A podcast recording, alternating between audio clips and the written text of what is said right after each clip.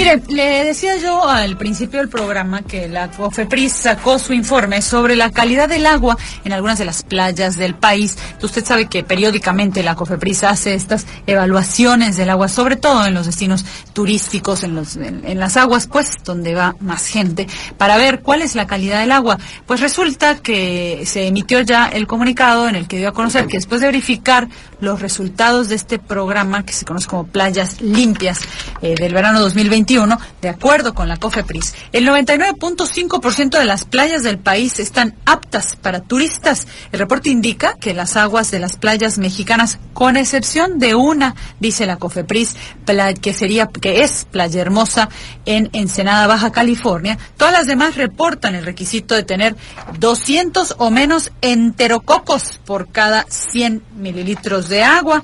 Los esterococos, que son esencialmente microorganismos de las heces fecales, deben de estar bajos bajo estos niveles para que las playas sean consideradas aptas. El documento también reporta que tres playas en Tonalá, Chiapas, 31 playas en Guerrero 10, en Jalisco 13, en Michoacán y 15 de Oaxaca no fueron analizadas debido a que las condiciones meteorológicas no permitieron la revisión. La COFEPRIS dice que apenas se den las condiciones, estarán haciendo los análisis necesarios y veremos cómo le va Guerrero, porque dice que Guerrero, Guerrero es de hecho una de las costas que luego en algunas de sus playas no no pasa esta prueba, digamos, eh, no se consideran playas necesariamente aptas y es que gran parte de los desperdicios de los hoteles, usted sabe cómo es en las zonas eh, turísticas, pues luego el drenaje termina por afectar en las costas también. Pero mire, eh, me da mucho gusto esta tarde que nos tome la llamada la doctora Aletia Vázquez Morillas. Ella es investigadora especializada en manejo justamente de residuos y de microplásticos por la Universidad Autónoma de México. Y es que me, me llamó mucho la atención y por eso, doctora, te agradezco de verdad que te tomes este tiempo para platicar con nosotros. Me llamó la atención que la, que la COFEPRIS saca este dato como, como playas limpias, así celebrando pues que el 99.5%, aunque pues, algunas de las más complejas me parece que todavía no las han analizado, pero bueno, que están limpias nuestras playas. Y, y me parece, y hemos escuchado ya una y otra vez que ya es muy difícil hablar de playas limpias a estas alturas del partido porque ya el mar está lleno de micro microplásticos, doctora. ¿Qué es el microplástico? Hola, Andrea. Buenas tardes a ti y a todos tus radioescuchas.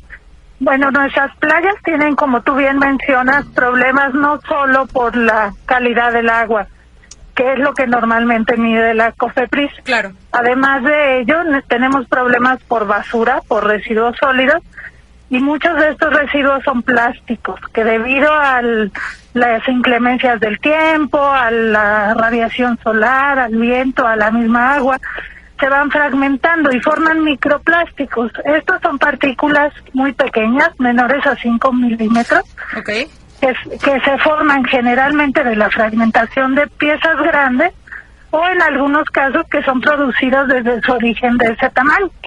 Y estos microplásticos actualmente se, están presentes en todos los ecosistemas de nuestro planeta. ¿De dónde salen estos microplásticos, doctora? Una proporción muy, muy importante tiene que ver con el mal manejo que hacemos de nuestros residuos. No es solo de los residuos que se generan propiamente en la playa, sino en general en todos los entornos, ciudades, municipios cercanos a la costa y que son mal manejados. De esta forma pueden ser arrastrados por el viento, por las corrientes de lluvia, por distintos fenómenos a los ecosistemas marinos.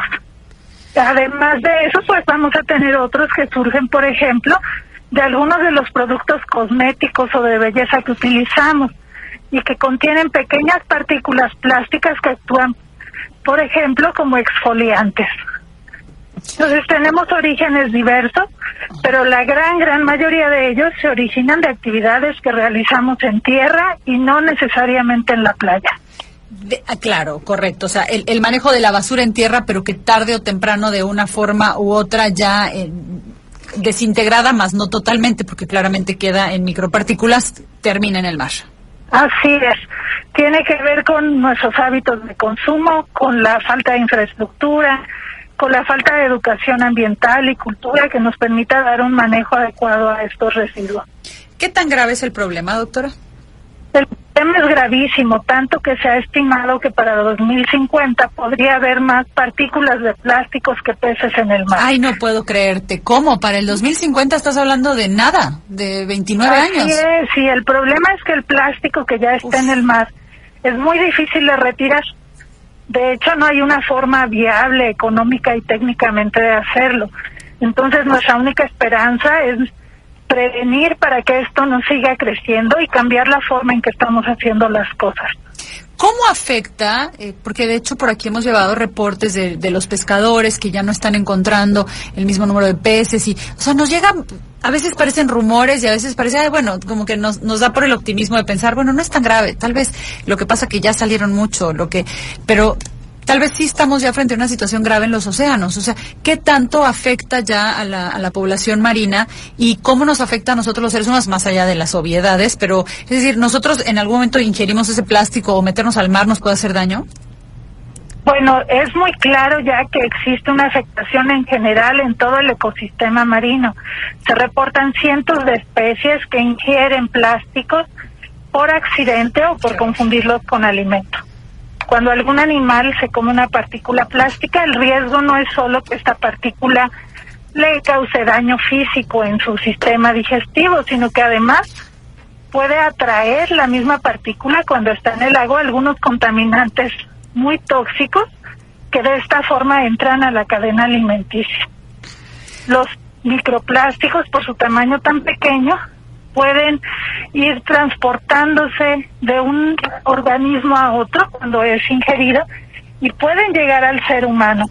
De hecho, hay estudios muy interesantes que reportan su presencia en aguas embotelladas, en sal de mesa e incluso en algunos organismos marinos que consumimos, como podrían ser los moluscos, los camarones, organismos que comimos enteros.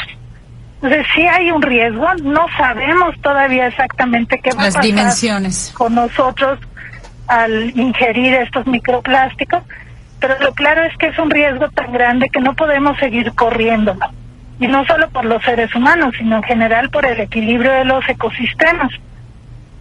¿Qué tenemos que hacer? ¿Qué podemos hacer nosotros cuando, cuando escuchamos estos problemas tan grandes, tan, tan fuera de nuestra dimensión? Al menos a mí me da mucha impotencia, siento que, es tan poquito lo que puedo hacer, pero bueno, ¿qué es lo que sí podemos hacer? Nosotros tenemos varios roles muy importantes que jugar. Primero, como consumidores. Que nosotros compramos un producto desechable o un producto que tiene una envoltura excesiva, estamos contribuyendo a la generación de residuos plásticos, que van a tener siempre un riesgo de convertirse en microplásticos. Entonces, racionalizando nuestro consumo, podemos eh, contribuir favorablemente a que esto no se siga generando. Claro. Podemos preferir productos que sean retornables, que podamos utilizar varias veces, que se produzcan localmente cerca de donde estamos. Otro rol muy, muy importante que tenemos es como ciudadanos, tanto Correcto. para exigir a nuestras autoridades que den un manejo adecuado a los residuos, como para hacer la parte que nos toca, manejarlos adecuadamente nosotros, separando lo orgánico de lo inorgánico para empezar, y todo aquello que pueda ser reciclado, llevarlo a un sitio donde esto pueda ocurrir. que no de manera que no termine en el mar eh, tarde o temprano el plástico. A mí me funciona mucho cada vez que voy a comprar una cosa pienso, ¿dónde va a acabar el recipiente en el que viene este objeto? Cuando lo, termine de utilizar, ¿a dónde va a ir a parar este objeto? Cada vez, incluso cuando uno compra, pues no sé, el juguete para el niño o la tontería esta que vas por el parque y te venden que el globo, que la ruedita, que no sé qué, dices, ay, 10 pesos y hago feliz a mi hijo. Sí, pero ¿dónde va a acabar esa ruedita que estás comprando que es puro plástico y que además el niño, pues como son juguetes de muy mala calidad, se rompen en exactamente dos segundos y acaban, me imagino, que ahora nos está usted diciendo, como microplásticos en el océano y para el 2050 habrá más microplásticos que peces. ¿Qué dato más aterrador? Sí, eh, tenemos que hacer, hacer un consumo más inteligente y el consumo inteligente nos ayuda tanto en la economía como en la parte ambiental. Como bien mencionas, Andrea, hay que reflexionar un poco y pensar bien si todo esto que estamos comprando se necesita y qué va a ocurrir con ello una vez que lo desechemos. Claro, y, y no utilizar bolsas. Eh, todavía, bueno, aquí en Yucatán, todavía cuando uno va, compras una cosita pequeñita, una pluma y te dan una bolsa para guardarla, o cuatro objetos que perfectamente podemos cargar en las manos. Son, son cosas pequeñas, pero yo creo que sí pueden hacer una diferencia. Doctora, díganos que pueden hacer una diferencia. Sí, claro que sí, entre todos podemos hacer una diferencia y lo, algo muy, muy importante es que tenemos que cambiar la forma en que estamos haciendo las cosas y enseñárselo así a las nuevas generaciones. Es importante que ellos desde este momento vayan asimilando que la responsabilidad es de todos y que tenemos que, que modificar, que a lo mejor vamos a perder algunas comodidades o algunas cosas que nos resultan muy sencillas o muy convenientes, pero que vale la pena y, no solo vale la pena, es algo necesario e indispensable. Claro, doctora, yo creo que si algo nos enseñó la pandemia es que a las buenas o a las malas el cambio de hábitos eh, es necesario. Así es. Te, agradezco de verdad, doctora, muchísimo este tiempo que nos dedicas y este dato aterrador que nos dejas. Te mando un fuerte abrazo, que estés muy bien. Gracias, Andrea. Saludos a ti y a todos tus radioescuchas. Gracias, doctora.